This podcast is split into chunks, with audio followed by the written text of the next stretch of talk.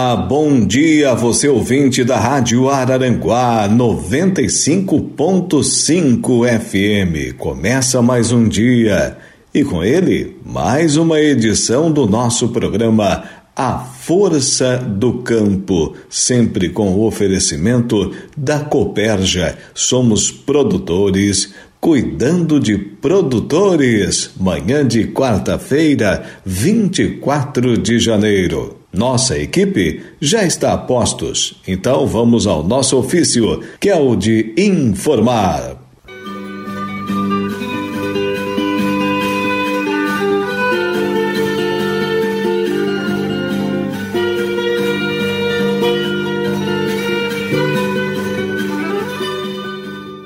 Anote aí na sua agenda, dia 26 de janeiro, portanto, na próxima sexta-feira, a partir das 7 horas da manhã, logo cedinho, na comunidade de Ponte Alta, em Turvo, teremos mais uma edição, a de número 8, do Dia de Campo D'Agostin Sementes. Fique por dentro das novidades referentes ao uso da tecnologia para aumento da eficiência na produção agrícola, café da manhã, exposições de máquinas e equipamentos agrícolas, vitrines de cultivares de arroz, apresentação de rotação de cultivos de grãos em terras baixas e muito mais na próxima sexta-feira, a partir das 7 horas, na unidade de beneficiamento de sementes da D'Agostin Sementes em Ponte Alta Turvo, o oitavo dia de campo D'Agostin Sementes. Compareça! Até o próximo sábado, dia 27, a previsão do tempo da Defesa Civil de Santa Catarina indica chuva intensa e volumosa nas regiões do leste catarinense, ou seja, na faixa litorânea, incluindo aqui o nosso extremo sul catarinense. Há inclusive condições para intensificação das chuvas devido à formação de um vórtice ciclônico sobre Santa Catarina, de acordo com a equipe de meteorologia da Secretaria de Estado da Proteção e Defesa Civil. Hoje, quarta-feira, dia 24, a chuva ocorre com maior intensidade nas regiões do litoral norte e parte do médio e baixo Vale do Itajaí, com acumulado superando os 100 milímetros. O risco é alto para ocorrências associadas a alagamentos, enxurradas e deslizamentos. Já entre amanhã, quinta-feira, dia 25, e o sábado, dia 27, a chuva também ganha força nas áreas litorâneas, entre a Grande Florianópolis e aqui, o nosso litoral sul, com acumulados entre 100 e 150 milímetros de chuva, com pontuais até mesmo acima desses valores. O meteorologista-chefe da Defesa Civil de Santa Catarina, Felipe Teodorovitz, dá mais detalhes da condição do tempo para os próximos dias.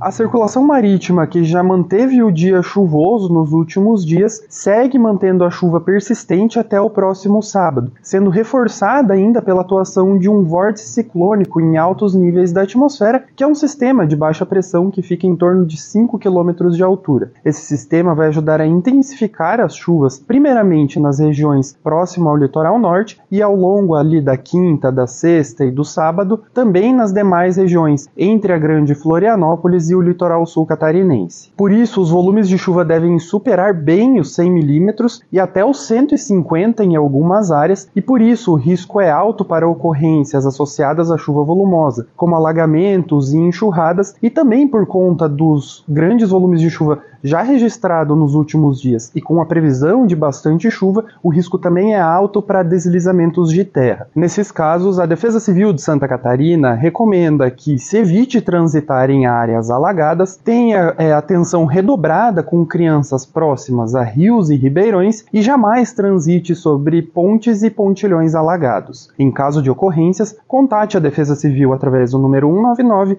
ou o Corpo de Bombeiros através do número 193.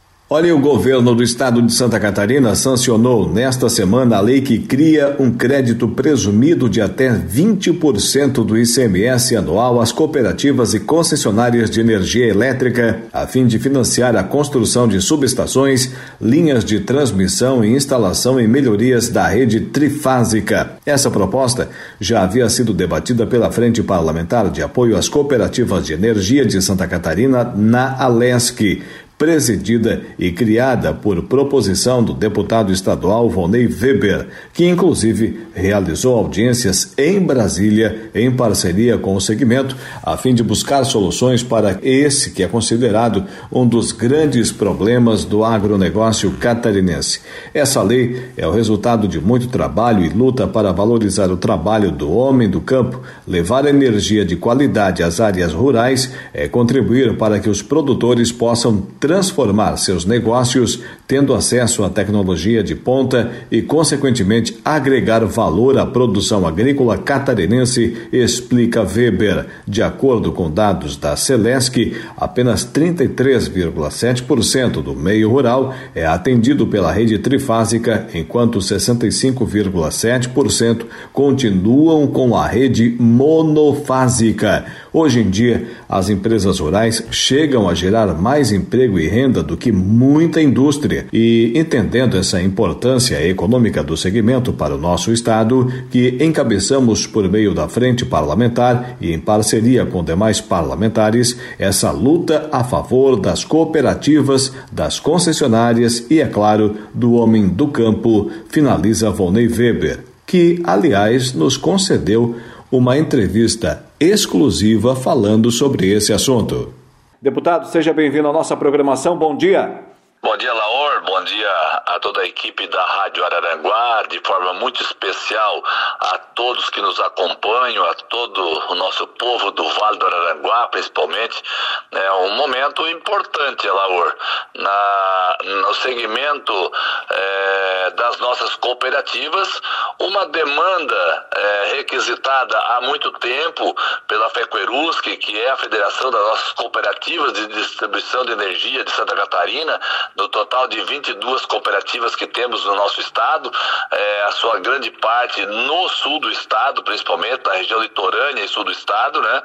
E, e que eles tinham dificuldade de investimentos, é, de construção de novas subestações, é, ampliar a subestação, ampliar as redes trifásicas para o nosso homem do campo e também as redes de, de transmissão, uma vez que hoje você pode buscar energia no Mercado Livre, proporcionando uma tarifa muito menor para o consumidor, buscando a energia em leilão e, inclusive, é, com ofertas é, muito distante é, de onde nós nos encontramos hoje. Então, para isso precisa investimento de rede de transmissão, as subestações, como bem falei, que muitas delas estão é, lotadas, né, estão ultrapassadas e precisam de investimentos investimentos novos, e esses investimentos são grandes, então muitas cooperativas ficam limitadas, não oportunizando uma demanda nova ou maior para o consumidor, que é aquele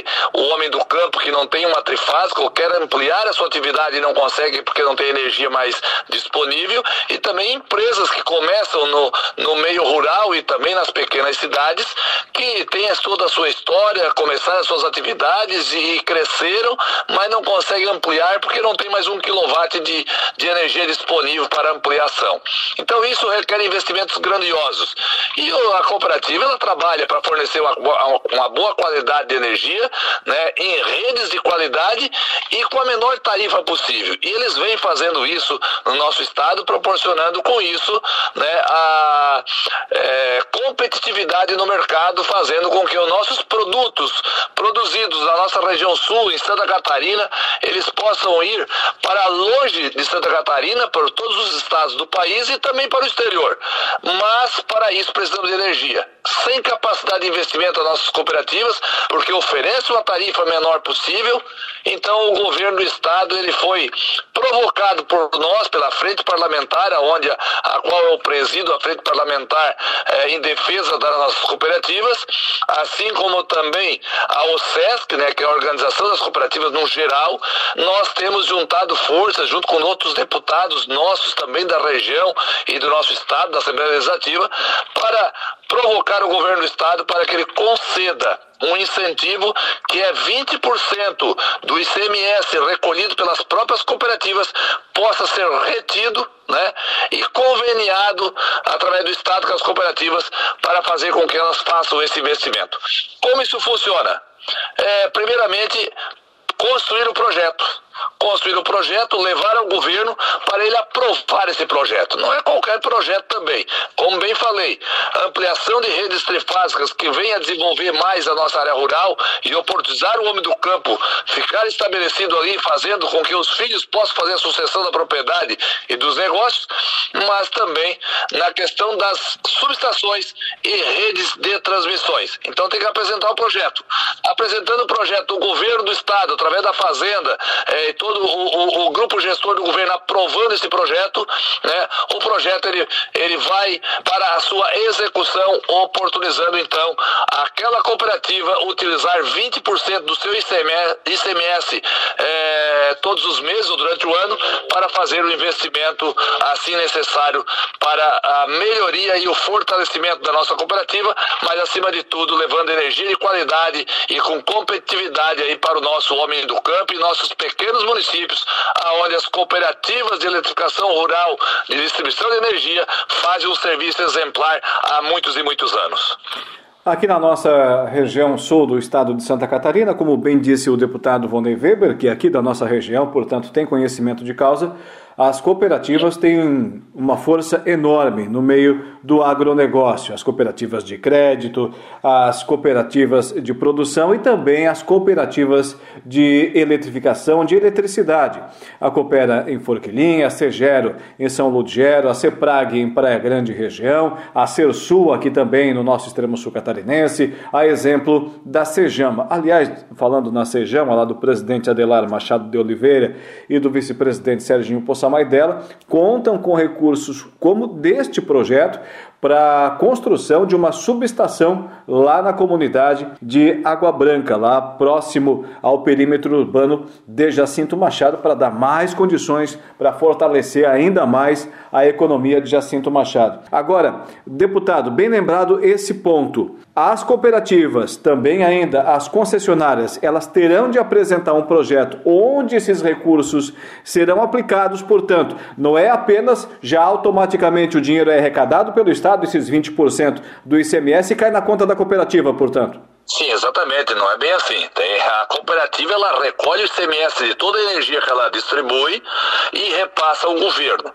Porém, ela aprovando o projeto do governo, analisado o projeto, o projeto vindo ao encontro da necessidade de uma ampliação, de uma melhoria de rede e de uma rede de transmissão, o governo, então, através da sua equipe, aprova o projeto. A partir dali, então, o Estado, ele está, é, a lei autoriza o Estado a conveniar com a cooperativa em cima desses valores, né, é, fazendo com que esses investimentos possam ser feitos. Então a cooperativa tem que construir o projeto, apresentar o projeto, aprovado o projeto, então aí sim, né, o, a cooperativa ela vai usufruir dos 20% do seu ICMS até o projeto ficar executado pronto. Sendo assim, ele finalizado, encerra-se a parceria naquele momento, mas a lei continua existindo para futuros projetos e outras cooperativas. Então, é lógico governo vai estar limitando um, um valor anual, né, aonde nem todas as cooperativas precisam fazer subestação novas nesse momento,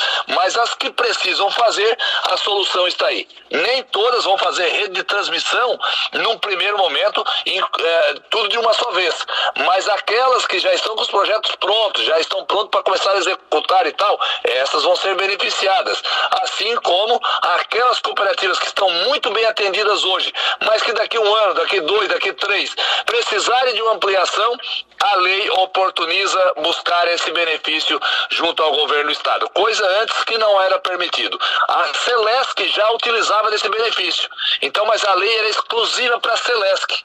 Então nós entendemos também que isso seria uma, é uma injustiça. A Celesc utilizar esse benefício e as cooperativas que fazem um trabalho exemplar no nosso, na nossa área do campo, nos pequenos municípios e aí em volta dos municípios grandes, que também a maioria são cooperativas que atendem é, as demandas da nossa gente, do nosso povo catarinense, é, é injusto é, não ter é, essa, essa a, a, igualdade. Então nós queremos o quê? Isso isonomia. Conseguimos é, essa isonomia, conseguimos é, o mesmo benefício que a Celesc é, tem também para as nossas cooperativas, inclusive com um percentual maior. A, a, a Celesc ela se beneficia é, em torno de 10%. Né? A, as cooperativas, por ser menor, o volume de dinheiro também é menor, 20%, porque senão uma obra é, vultuosa, muitos anos é, teria que ficar fazendo a obra em câmera lenta, né? porque é 20%, então 20% não proporciona um valor tão grande. Mas, né, vale lembrar também que nós também autorizamos por lei é, o, o, o governo do estado, é, ele concedendo o 20%, a cooperativa pode buscar um, um agente financeiro, um BRDE, um BADESC, e firmar lá um financiamento e deixar como garantia esta lei que, que automaticamente é, deixa bloqueado 20% do ICM para o cumprimento da prestação. Então, uma obra grandiosa não precisa ficar aí também tanto e tanto tempo para executar ela de 20% em 20%. E sim né, buscar um convênio aí, ou um financiamento junto a uma, agente, uma agência financeira, é, cooperativa, ou Badesc, ou BRDE, e aí sim é, o compromisso através da lei de o 20% ir direto para o agente financeiro e a cooperativa utilizar o dinheiro de imediato e executar a obra o mais rápido possível. Então, enfim, é um benefício assim é grandioso, é momento de comemoração. Quero aqui agradecer os meus colegas deputados que, que tanto é, entenderam o projeto e foi aprovado por unanimidade, assim como também quero parabenizar é, os, os presidentes das cooperativas, em nome do presidente Edson da FECOERUSC, que é o, o, o que comanda aí é a federação das nossas cooperativas de Santa Catarina de distribuição de energia, é, pelo trabalho, pelo empenho, pela dedicação, pela luta que também em conjunto tivemos junto à equipe do governo do estado no convencimento de que esse projeto é muito importante para Santa Catarina, para o homem do campo, para os municípios pequenos, enfim, né, para o desenvolvimento e crescimento desse nosso território que é tão produtivo de uma gente tão ordeira e trabalhadeira. Então, e, e deixar meu agradecimento ao governo do estado pela sensibilidade de, de encaminhar o projeto eh, depois de tanto diálogo e da forma como nós precisamos do projeto e ele veio da forma como a gente precisa, como as cooperativas precisam. O governo mandou um projeto redondinho, aonde foi aprovado na Assembleia e agora então parabenizá-lo também pela sanção que ele faz desse projeto e agora não é mais projeto, agora é uma lei. Então, parabéns ao governador Jorginho Melo, muito obrigado. Gratidão que não pode faltar né, numa pessoa, no homem. E, e eu sou muito grato pelo governo do estado, pela sensibilidade e de hoje estar tá disponibilizando essa, essa oportunidade de crescimento para as nossas cooperativas, mas principalmente oportunidade de crescimento ao nosso povo catarinense. Por mais desenvolvido que seja o nosso estado de Santa Catarina, só para o nosso ouvinte ter uma ideia, apenas 33,7% do meio rural hoje do nosso estado é atendido pela rede trifásica, que é aquela que dá a oportunidade para o produtor lá nos mais distantes locais, nas comunidades do interior, ter o seu triturador, ter a sua máquina de solda, enfim, ter uma boa estrutura. 33,7%. A maioria, 65,7% das redes dos produtores continuam com a rede monofásica. Portanto, sem dúvida nenhuma, esse projeto de incentivo para ampliar o abastecimento nas áreas rurais catarinenses é muito bem-vindo para a nossa economia. Deputado Valnei Weber, muito obrigado por atender aqui ao chamado dos ouvintes da nossa Rádio Araranguá. Tenham um bom dia. Muito obrigado, da mesma forma, sempre pela oportunidade, Alaor, né, bem falando como você falou.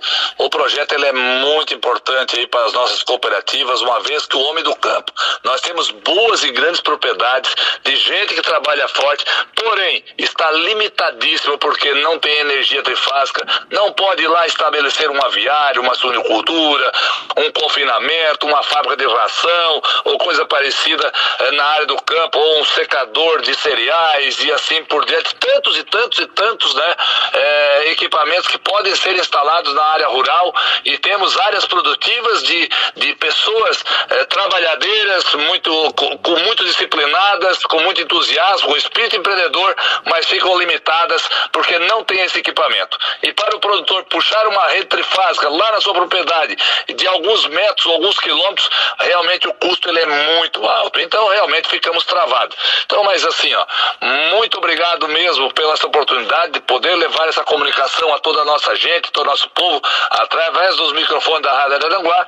E esse ano, Laura, que está simplesmente no seu início ainda, né? Eu quero ainda de forma não atrasada, mas ainda é, a tempo, desejar a todos os nossos ouvintes né, que, que possam ter aí esse ano de 2024 de forma muito prosperosa, com muita saúde, muita paz e muita alegria entre todos nós. Então que Deus nos abençoe, esse é o meu desejo a todos que estão nos ouvindo, a toda a equipe da, da Rádio Aranguá e de forma especial a todas as famílias.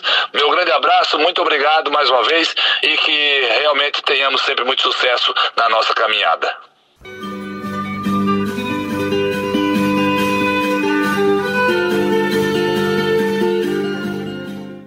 Agora aqui no programa vamos falar de mais um assunto interessante. O óleo essencial da lavanda é muito utilizado na indústria de cosméticos e é mais uma alternativa de renda às famílias agrícolas aqui do nosso sul do estado de Santa Catarina.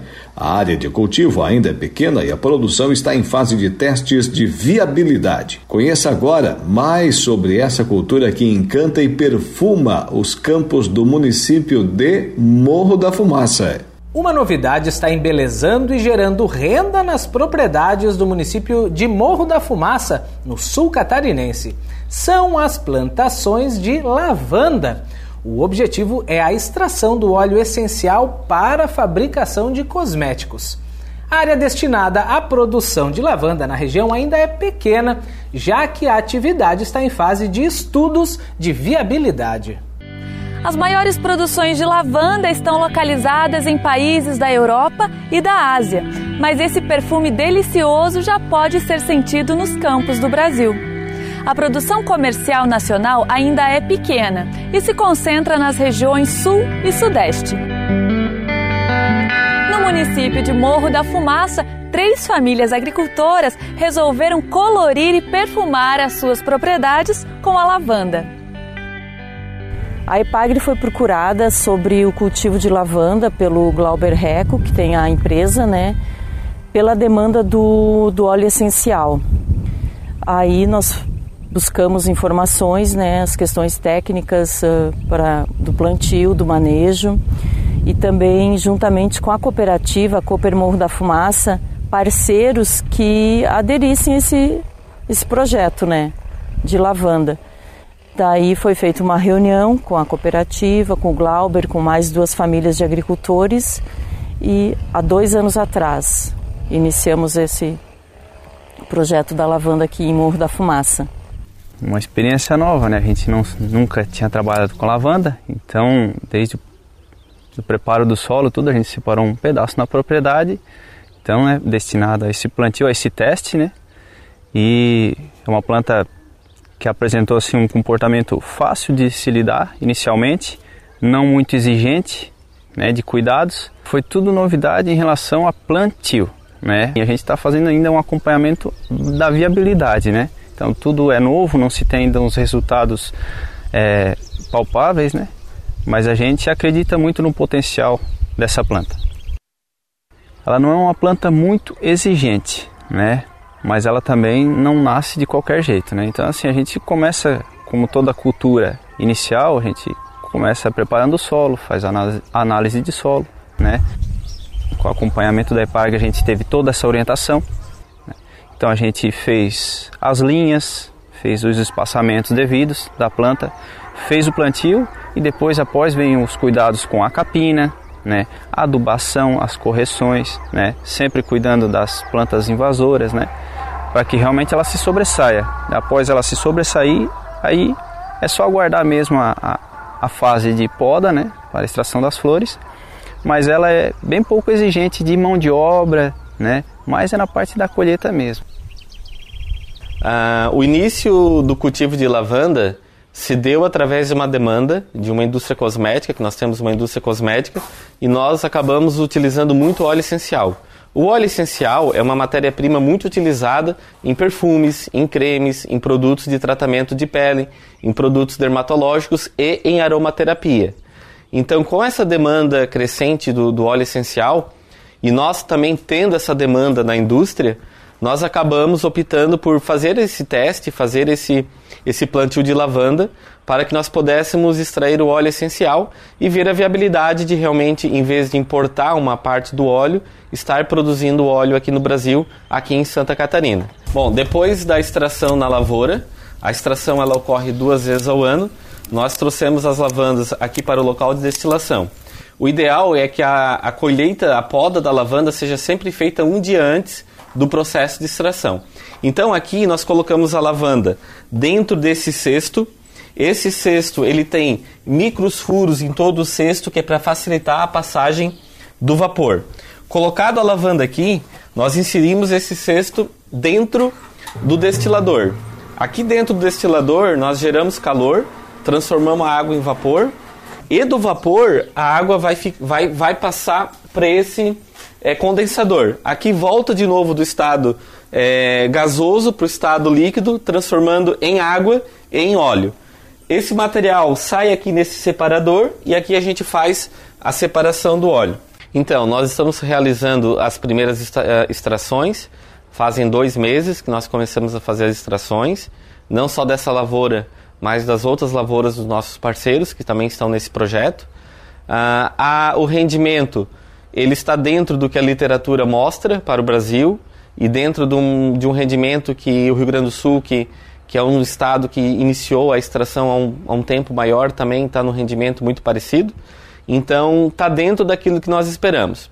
A nível de composição química, a nível de qualidade do óleo, estamos também realizando os ensaios cromatográficos para que a gente possa fazer uma análise mais, é, mais ampla do, do, do produto não só nessa área aqui, mas também nas outras áreas que nós estamos plantando.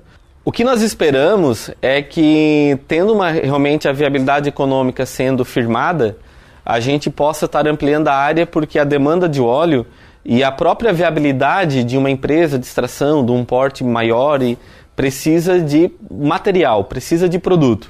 Então, tendo essa viabilidade, com certeza, nós vamos precisar que mais agricultores e que sejam agricultores próximos aqui da nossa região, basicamente aqui do bairro ou aqui de Morro da Fumaça.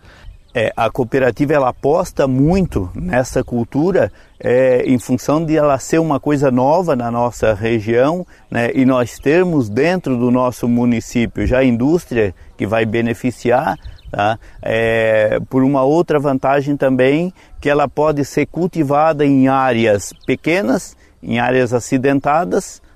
Então, ela traz esses benefícios para dentro da propriedade. Por isso que a cooperativa aposta nessa cultura, sendo que a grande parte dos nossos associados, eles são pequenos agricultores e têm pequenas propriedades com áreas que muitas vezes ficavam abandonadas por ah, pelo difícil acesso ou pelo difícil manuseio dessa área, né? e agora então ela pode ser cultivada e vai ser uma renda extra a mais para esta, esta propriedade. A lavanda, além desse potencial uh, econômico né, para a extração do óleo essencial, ela tem esse grande potencial uh, como planta ornamental.